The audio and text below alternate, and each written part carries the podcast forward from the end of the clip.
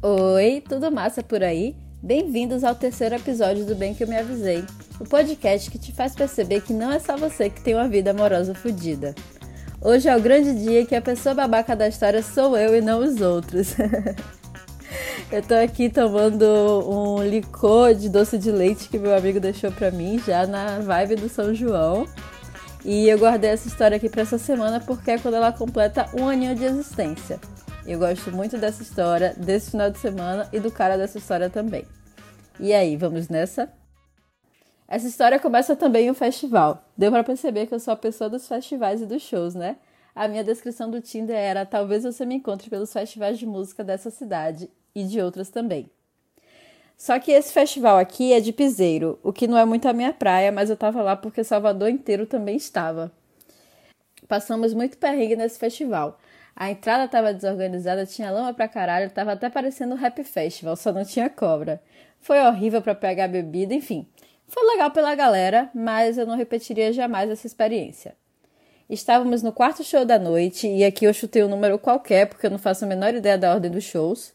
Foi um show muito ruim de Vitor Fernandes. E aí nós resolvemos ir comer e pegar a bebida, já que demorava muito tempo para conseguir fazer isso.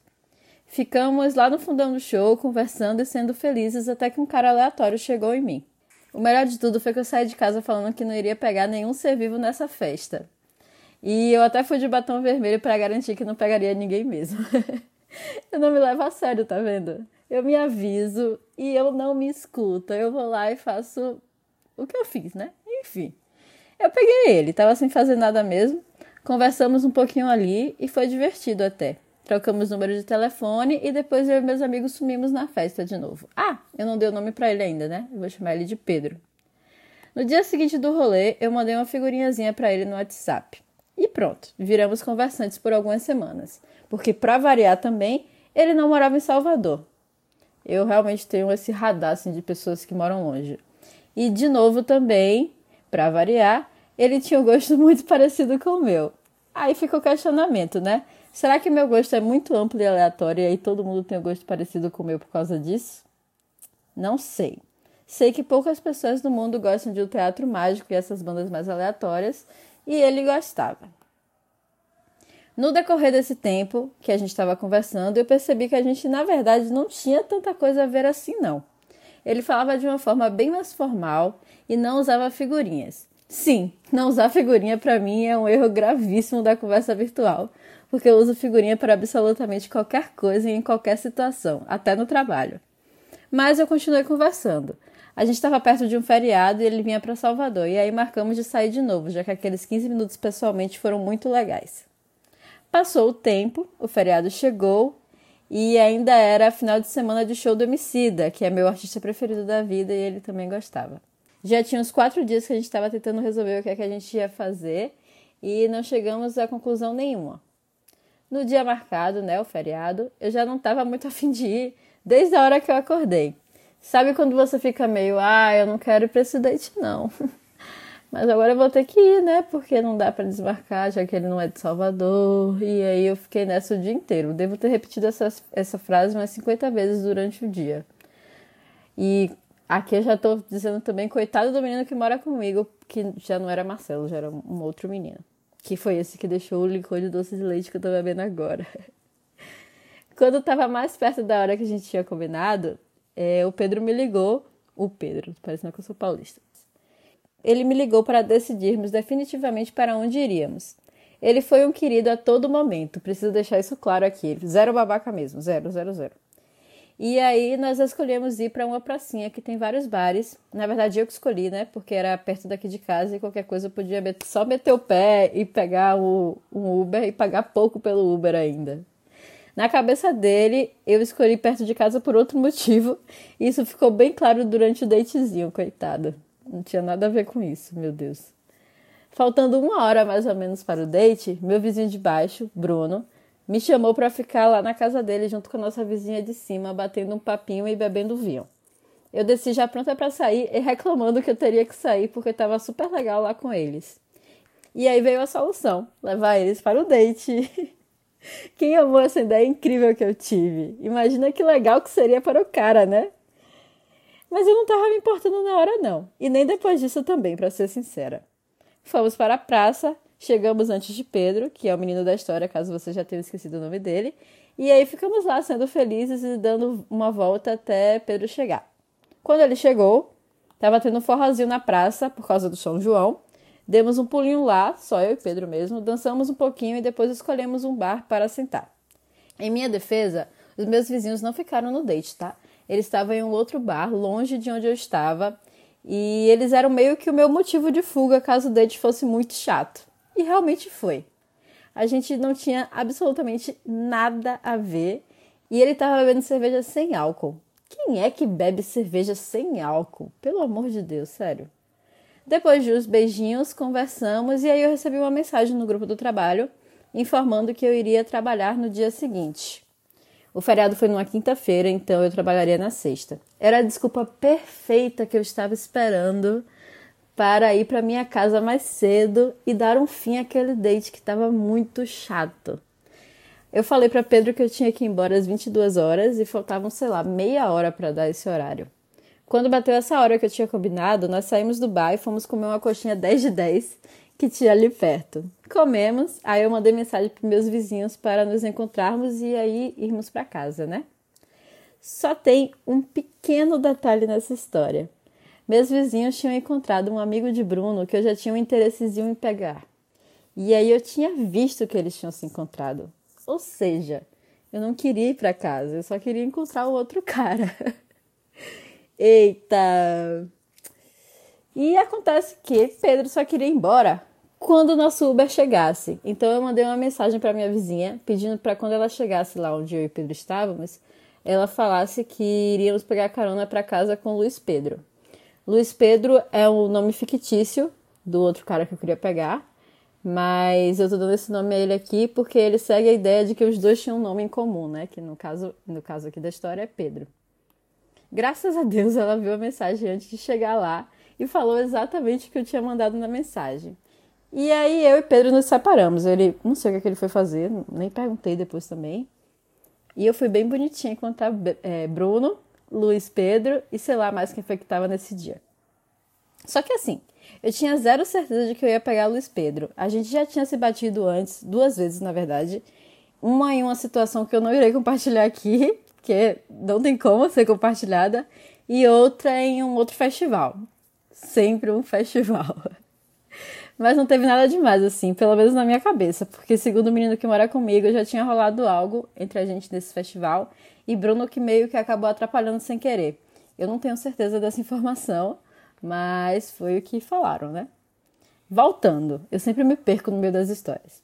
Nos encontramos no bar um pouco distante do que eu estava antes, mas não foi para evitar que Pedro visse, foi só porque eles já estavam lá mesmo.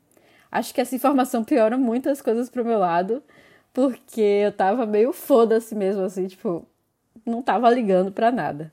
Bruno já tava bêbado e tinha beijado até gente em troca de licor de açaí. Ele vai me matar por estar tá dividindo essa parte da história aqui. Mas enfim, nós não ficamos mais muito tempo por ali e aí resolvemos ir para minha casa. Mas antes, nós passamos em um depósito para pegar bebidas. Pegamos carona com o Luiz para ir para casa mesmo. Ou seja, no final das contas, eu não menti para Pedro, eu só previ o futuro na hora de dar uma desculpa. Podem me chamar de mãe de Ná. Aliás, não, que mãe de Ná já morreu. Já morreu. Deixa pra lá, melhor não, melhor não. Não sei, uma evidente que esteja viva. É... Massa sensitiva, pronto. Fechamos em massa sensitiva. O depósito já estava fechado e fomos lá na casa da porra para achar um aberto. Pelo visto, a gente tinha esquecido que o Zé Delivery existia, né? E, é, Bruno já estava dormindo fazia mil anos no carro e quando chegamos em casa ele foi direto para casa dele, não ficou o resto do rolê não. Então agora na história a gente só tem Luiz, a vizinha, o primo de Luiz e eu. Eu acho que eu nem tinha citado o primo de Luiz antes, mas ele tava nesse rolê aí também. Papo vai, papo vem. Do nada eu tava beijando o Luiz. E foi bem bom, hein? Porra, velho, a merda que a minha família escuta esse negócio e eu fico falando essas coisas. Que vergonha. Voltando.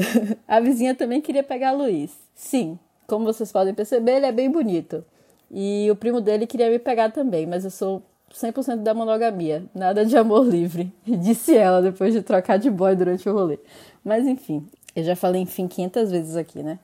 Então, eu não queria que a vizinha pegasse Luiz. Egoísta pra caramba, sem querer dividir as coisas como Jesus fazia.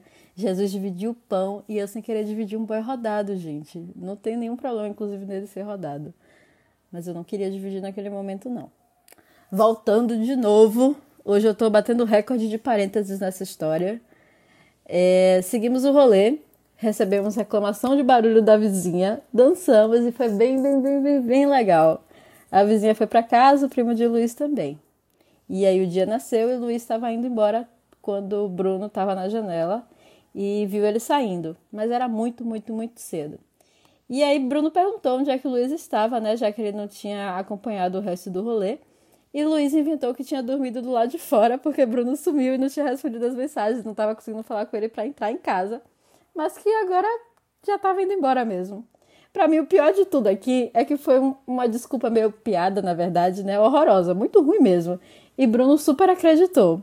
Até que Luiz foi e contou, né? Que na verdade estava na minha casa. Mas ele só apontou para cima assim. Eu tava na janela e dei um tchauzinho. Aí ele entendeu tudo, né? Sem precisar falar nada.